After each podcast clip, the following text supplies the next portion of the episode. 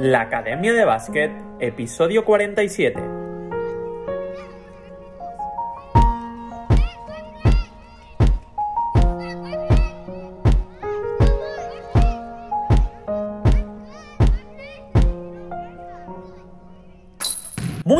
A todo el mundo, bienvenidos al episodio 47 de la Academia de Básquet, el podcast en el que aprendemos baloncesto. Y es que cada día hablamos de conceptos, ideas y novedades de cómo mejorar tus habilidades, tus movimientos, tu inteligencia en la pista, analizamos jugadores, jugadoras y hacemos un montón de cosas más. Todo esto para que lleves tu juego al nivel más alto. Pero esto no se queda aquí y es que me puedes enviar tus propuestas para hablar de nuevos temas o hacerme preguntas a través de mi cuenta de Instagram arroba darío barra baja coach 9. Y todo esto lo haremos aquí en el podcast y lo haremos de una forma divertida para que además de aprender pasemos un buen rato y puedas darle flow a tu juego. Esto es la Academia de Básquet.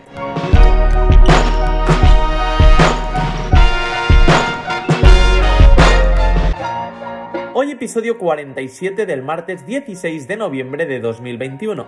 Programa que vamos a dedicar a todos y a todas los que este fin de semana habéis sido tolerantes con los árbitros o con vuestros compañeros o compañeras o con vuestros jugadores o jugadoras. Y es que hoy es el Día Internacional de la Tolerancia. No sé si lo sabíais, pero sí, sí, es el Día Internacional de la Tolerancia. Un valor que sin duda es muy importante en nuestra sociedad y que en el deporte a veces pues no nos acordamos de él. Ya lo hemos visto muchas veces por la tele. Bien. Por todas las cosas que hay, es cierto que la intensidad de los entrenamientos, de los partidos, de los esfuerzos que hacemos, la pasión de los aficionados, ir a entrenar tarde, con frío, viajes, un montón de cosas que haces, que las haces realmente porque eh, amas al baloncesto y te gusta este estilo de vida. Y hay veces que por diferentes motivos, pues decisiones o actitudes, no solo de los árbitros, ¿eh? sino de tu propio entrenador, de tus compañeras, del público, de muchas cosas que intervienen, pues a veces te hacen perder los nervios y bien, necesitamos entre todos mantener un poco más la calma en estos momentos, ser más tolerante y disfrutar al máximo del baloncesto. Así que el programa de hoy va para todos aquellos y aquellas que han sido tolerantes durante este fin de semana. Y es que hoy tenemos un programa muy pero que muy interesante donde vamos a hablar de cómo estudiar al rival. Sí, sí, te voy a dar algunos consejos sobre el scouting rival y te explicaré cuál es la mejor manera de poder estudiar al rival. Pero antes, si tu pasión es el baloncesto y quieres progresar como jugador, DarioCoach.com te da todo lo que necesitas para llevar tu juego a su nivel más alto. Aprende, mejora y consolida tu juego con DarioCoach.com y verás cómo conseguirás ganar este partido. Muy bien, pues hoy tenemos un programa muy interesante que tanto si eres jugador o jugadora como entrenador o entrenadora te va a interesar y te va a interesar mucho porque vamos a hablar de cómo hacer el scouting prepartido. A lo mejor algunos estáis preguntando qué es esto del scouting. Mirad, pues el scouting es simplemente la palabra en inglés de estudiar al equipo contrario. Normalmente, antes de un partido es muy recomendable ir a ver algunos partidos de los equipos que han jugado anteriormente. Del, equipo contra el que vas a jugar, ¿eh? No de los que has jugado ya, sino del equipo contra el que vas a jugar, pues, hombre, yo te recomendaría que fueras a ver algunos partidos eh, antes de enfrentarte a ellos. O incluso, si tienes la posibilidad de grabarlos en vídeo, es ideal, porque así puedes frenarlo, detectar pues, nombres de jugadas y poder darte cuenta de pequeños detalles que si los ves en directo solo, pues no te darías cuenta. Por lo tanto, lo primero que deberías hacer es ir a ver el partido o tener algún vídeo del equipo contrario. También es muy interesante hacerte con la estadística acumulada, porque de esta manera puedes identificar qué jugador o jugadora pues es tirador, cuál no tira de fuera, quién pierde más balones, si hay alguno que es peligroso en el rebote ofensivo. Te da muchísima información que es muy útil y que si la analizas, un buen análisis de esta información, te va a poder dar los puntos fuertes de cada jugador en el juego. Además, la estadística acumulada te permite ver lo que han hecho durante toda la temporada, pero sí que si coges pues, los últimos partidos, vas a poder ver también pues, los jugadores que están en mejor forma y en peor forma. Que eso también hay que tenerlo en cuenta. Una vez ya tienes el vídeo y la estadística, hay que hacer un estudio de ambos y crear unas conclusiones. Y esto no es nada fácil, porque tanto el vídeo como la estadística te da muchísima información. Y a veces nos pensamos que cuanta más información les demos a los jugadores, mejor, porque así van a saber más sobre el equipo contrario. Error. Para mí es un error y grave. Los jugadores no tienen que saberlo todo, no hace falta. Si les bombardeas con muchísima información, al final van a tener dudas porque tampoco hay muchísimo tiempo para entrenarlo todo y tampoco hay una capacidad mental para saber todo lo tuyo y todo lo de los demás. Imposible y además cada semana es diferente. No van a saber qué hacer en el momento y esto al final va a ser peor. Por lo tanto, hay que analizar y escoger muy bien lo que queremos mostrarles a los jugadores. Es importante que sobre todo, hablando de defensa, tengamos nuestro propio esquema de cómo defendemos todos los conceptos que se juegan. Por ejemplo, pues un bloqueo directo lateral, ¿cómo lo defendemos? Pues siempre lo defendemos con blue, que es negar el bloqueo.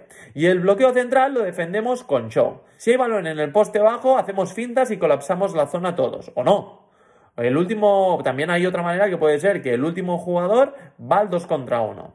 Yo qué sé, me lo invento. En los bloqueos indirectos siempre perseguimos y el pivot ayuda. Esto da igual lo que hagas. Lo que escojáis, evidentemente, eh, que sea lo que se adapte mejor a las características de tu equipo. Pero sobre todo hay que entrenarlo y trabajarlo cada día para irlo haciendo mejor, mejor y mejor. El objetivo es que con tu defensa puedas ser mejor que el ataque rival, aunque el ataque sepa lo que vas a hacer. ¿Qué pasa? Que sí que es cierto que el esquema defensivo se puede variar en alguna cosa gracias al scouting. ¿A qué me refiero? Si hay un jugador que juega muchos bloqueos directos centrales y cuando le saltan al show es tremendamente bueno y vemos que siempre hace muchísimo daño porque da el pase correcto, pues a lo mejor con este jugador, aunque nuestra estrategia defensiva es salir al show, pues mira, con este lo cambiamos y cuando lo juega este jugador, pues me lo invento, yo qué sé, le hacemos flat que es que el pivot se va hacia atrás porque no tira bien sobre bote. ¿Veis? Pues el scouting debe de servir para estas pequeñas cosas, cambiar estos pequeños detalles. otra cosa, muchas veces queremos que nuestros jugadores se sepan las jugadas de los demás y no hace falta. Si hay un Spanish Pick, que es un bloqueo directo más un bloqueo ciego, tenemos que saber cómo se defiende este concepto. No hace falta que se sepa toda la jugada del equipo. Si hay un flare, igual. Todos estos conceptos tienen que tener su propio tipo de defensa. Y después, si hace falta ajustar un detalle por algún jugador o jugadora clave, pues entonces se comenta y se hace. Pero no se bombardea con todas las jugadas. Si hay una jugada que utilizan mucho y hacen muchísimo daño con ella, pues en ese caso sí se puede hacer. Pero hay que vigilar y escogerlo muy bien. Yo os digo, el trabajo de vuestros propios conceptos defensivos son más importantes que no estar aprendiéndose todo lo que hace el equipo rival. Después hay otro apartado a nivel defensivo que es el scouting de jugadores. A veces algunos entrenadores se piensan que diciendo a sus jugadores que todos son muy buenos, pues es mejor porque así haces que estén en contención siempre y atentos. Pero en mi opinión, si haces un scouting, tiene que ser lo más riguroso posible y conocer las características reales de cada uno. Por lo tanto, yo lo primero que os aconsejaría es, uno, identificar tiradores. En el baloncesto actual, muchísima gente tira bien de tres. Por lo tanto, hace que la defensa se tenga que abrir y que pueda haber más espacio para posibles penetraciones. Pero hay que ver también, oye, pues cuáles tienen a pies parados, saliendo de bloqueo, sobre bote, etc. A los que son capaces de tirar saliendo de bloqueo, sobre bote, ya sabemos que hay que estar encima. Pero como siempre, es mejor que tiren sobre bote haciendo un step back que no que reciban un pase solo de catch and shoot. Esto también lo tenemos que ver. Identificar qué jugadores o jugadoras no son fiables tirando de fuera. Esto para mí es clave. Porque lo que te va a hacer es que estos sean los que más ayuden, los que colapsen más la zona. Y es una estrategia que en mi opinión es valiosa. Mira, yo tengo un amigo que ha, jugado como profesional muchos años, que una vez me explicó una historia que me hizo pues mucha gracia, porque va un poquito sobre esto, ¿no? Y es que él estaba jugando un partido, jugaba en Leporo, creo que era en Palencia o, un sitio de estos.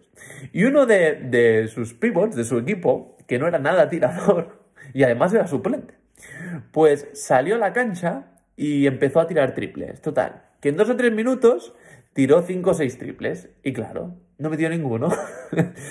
y el otro equipo, pues bueno, claro, cogía el rebote, corrían y pam, parcial en contra. Y el entrenador pide tiempo muerto. Y nada más sentarse, le dice al pivote este, pero oye, ¿quieres parar de tirar triples que no metes ni una? Y este le contesta, pero es que estoy solo. Y el entrenador le dice, no estás solo, te están dejando solo. claro, es que él se veía solo, pero realmente el equipo contrario por el scouting lo estaba dejando solo para que tirara a él y no tirara al otro que era el bueno. y este al verse solo, pues en vez de hacer otra cosa, pues tiraba y, y hacía lo que quería el equipo contrario. Bueno, no me quiero imaginar ese momento, ¿eh?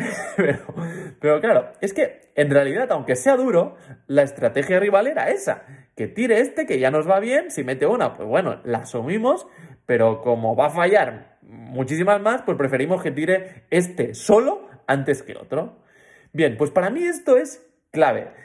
Es muy importante saber identificar los puntos fuertes y los puntos débiles de los jugadores. Y entonces poder identificar qué jugadores pueden ayudar más o menos.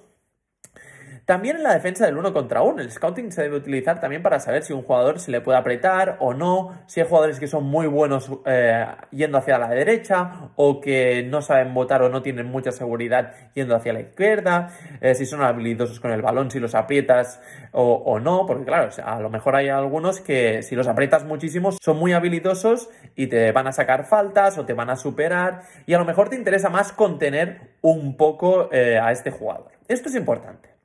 Igual la defensa del uno contra uno en el poste bajo. Es fundamental. Saber si tus jugadores pueden pararlo en el uno contra uno sin ayudas o van a necesitar ayudas. Y sabiendo esto, adaptar la defensa del equipo o no. Y después una parte muy, pero que muy importante y una de las situaciones reinas del baloncesto es el bloqueo directo. Muchísimos equipos, o casi todos, se basan en el juego del bloqueo directo. Por lo tanto, aquí hay que ver si los jugadores que juegan el bloqueo directo se adaptan bien a nuestra estrategia defensiva o adaptamos algo. Si, por ejemplo, hay un pivot que siempre hace pick and pop, es decir, que después de bloquear se abre a tirar, bien, si nosotros decimos que en los bloqueos se hace show, pues tenemos que tener bien entrenada las rotaciones defensivas y los cambios defensivos que se van a dar. Pero a lo mejor decimos, oye, pues mirad, cuando el bloqueo lo haga, yo qué sé, el número 5, que siempre bloquea y se abre, vamos a hacer cambio, porque nos da igual que los dos, como juegan desde fuera, pues nos da igual que el pequeño se quede con el grande y el grande con el pequeño. O si el jugador exterior que coge el bloqueo no tira, pues el defensor pasa por atrás del bloqueo retándolo a que tire. De todo esto se puede hacer una adaptación simple y yo en estos casos, sobre todo, repartiría bien, más o menos, a quién puede defender cada uno. Es decir, no hace falta que sepan todos, absolutamente todo, sobre qué hace cada jugador. Es cierto que en algún momento puede haber algún cambio, pero decirle a un jugador, mira, tú vas a defender a este, a este o a este. Que es que al final es la verdad, porque es, la verdad con la que nos encontramos en el partido, casi siempre defendemos a los mismos. Y con este es así y con este así. Bien, pues que le quede muy claro lo que va a tener que hacer con estos jugadores. Como entrenador o entrenadora, lo que tienes que hacer es asegurarte de que todo esté bien ligado. Es decir, si con un jugador exterior quieres que pase por atrás del bloqueo, pero cuando el bloqueo lo hace el pivo tirador, siempre quieres que hagan cambio, esto lo tienes que tener pensado, hablado, porque si haces cosas que se pisan entre ellas, entonces va a ser un desastre. Y tienes que fijar bien cuál es la prioridad. O el pivot o el exterior. Oye, mira, pues siempre que bloquea a este tío, da igual con quien sea, con este siempre es cambio. Fijar todo esto es clave, que lo tengan todos muy claro, porque de esta manera vais a ir todos a uno. Muy bien, y ahora vamos a pasar al ataque, porque aquí es clave también ver el tipo de defensa que hacen. también te puede servir para poder ah, hacerles más daño. Aunque hay que tener en cuenta que el baloncesto no son matemáticas, ¿eh? y que también interviene la intensidad, el talento, la inspiración de los jugadores en cada momento. Pero si dentro de tus sistemas de juego, pues puedes identificar con cuáles les puedes hacer más daño según la defensa, pues, oye, son puntos que tienes de más. Por ejemplo, si en el bloqueo directo le hacen a un jugador 2 contra 1, pues si tú sabes que seguramente le van a hacer esto, pues puedes entrenar el short roll, que es la continuación corta para que el pivot reciba el balón, la defensa se cierre y se pueda repartir desde ahí. O si no son buenos defendiendo en el poste bajo, pues jugar a partir de balones interiores y cuando se cierren ya tener entrenados, oye, pues a partir de aquí vamos a jugar el pase fuera y vamos a atacar el close out, ¿vale? Todo esto hay que tenerlo y trabajarlo. Esto, si se van trabajando unos buenos conceptos de juego día a día, simplemente concentrándose en algún aspecto un poquito más, va a ser suficiente para poder sacar rendimiento en todas estas acciones. Tampoco hay que volverse loco haciendo cosas nuevas, pero sí dar algunos detallitos. Igual, si veis que el equipo contrario hace zona, pues hay que ir entrenando contra zona normalmente, pero si sabemos que el equipo contra el que juegas esa semana hace mucha zona, pues a lo mejor hay que dedicarle un poquito más de tiempo al ataque contra zona, ¿no? Es ir adaptándose a la situación, pero sabiendo que hacer bien lo tuyo es lo más importante. Y después, para acabar, otra de las cosas importantes es fijarte en jugadas finales. ¿Qué tipos de jugadas hacen y para quién? Esto es importante sobre todo para poder parar en algún momento la jugada ensayada en el tiempo muerto que hagan. Normalmente se repite el mismo patrón de buscar una salida para un tirador o buscar un pase al pivot o jugar un bloqueo directo para un jugador en concreto. Si tú has estudiado más o menos lo que hacen, pues aquí puedes tener herramientas para contrarrestar pues yo qué sé, si es salida para tirador, pues cambiando en todos los bloqueos. Es saber más o menos y predecir lo que puede hacer para darle una solución. O también fijarte que, oye, cuando el otro equipo pide tiempo muerto, en este caso, si tú pides tiempo muerto, ellos normalmente se ponen en zona. Bien, pues aquí puedes prepararlo, porque si es un patrón que normalmente se da, pues ya puedes tener en cuenta una jugada que sirva contra zona contra individual. Pues estos detalles no los tienen que saber los jugadores, pero sí los ayudantes tienen que estar muy pendientes de esto, lo tienen que tener apuntado y tienen que estar muy atentos a estos detalles porque ayudan a ganar partidos. Igual, por ejemplo, si hay que hacer falta, pues mirar a quién es mejor hacerle la falta por porcentaje de tiros libres. Esto es clave y los ayudantes son muy importantes ahí. Tienen que tener muy presentes estas cosas y seguro que de esta manera el scouting y el estudio del rival va a servir muchísimo. Muy bien, pues hasta aquí llegamos al programa de hoy. Muchísimas gracias por las puntuaciones que me estáis dando en las diferentes plataformas de podcast. Seguidme en mi cuenta de Instagram, arroba Darío barra baja coach 9. Y nada, muchísimas gracias por todo, por estar ahí al otro lado, suscribiros a nuestra futura academia online, dariocoach.com, y hacer que todo esto sea posible. Porque ya sabes que el éxito no es un accidente, el éxito es una elección. Así que ponte a entrenar y dale flow a tu juego. Nos escuchamos el próximo martes a las 9.23. La hora de los buenos. Darío Coach. Decisión, determinación, entreno. Darío Coach.